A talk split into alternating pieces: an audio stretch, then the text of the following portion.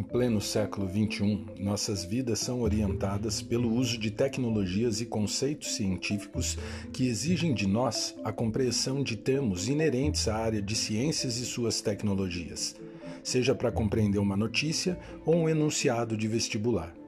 Por isso eu estou aqui, para te ajudar na aquisição e contextualização de vocabulário tecnocientífico. Eu sou Tiago Cabral e esse é o Dicionário de Ciências.